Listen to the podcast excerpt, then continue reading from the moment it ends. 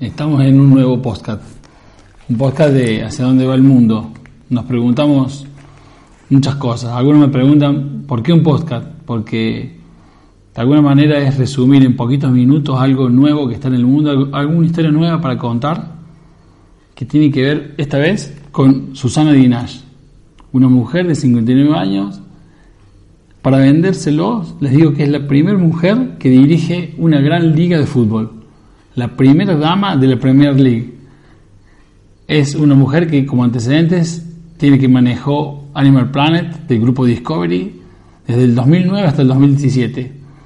Una mujer eh, fuerte, con buen carácter, cual directivo del Chelsea no dudó en decir que sería la mujer, la persona que iba a llevar la Premier League a, a un nivel superior. La Premier League es, es, una máquina de hacer dinero. Muchos hablamos de la Liga Española, los más viejos de la Liga Italiana, pero la que más dinero genera es la Premier. 7.400 millones de euros generó en el año 2017, casi 3.000 millones más que la Liga Española, a pesar de tener al Real Madrid, al Barcelona y al Atlético. A pesar de tener esos tres equipos y al Leo Messi y en, aquel año a Cristiano Ronaldo, la Premier recaudó más dinero y generó más valor en sus equipos que lo que tiene la, el, el Real Madrid y el Barcelona. Básicamente pensando en qué? en la venta de los derechos audiovisuales del Reino Unido hacia Asia, hacia ese continente que hoy significa tanto, tanto para el mundo. Tiene además los equipos más valiosos. Se hizo un análisis del sitio Transfer Market, en donde el Manchester City resulta el más valioso con casi 900 millones de euros.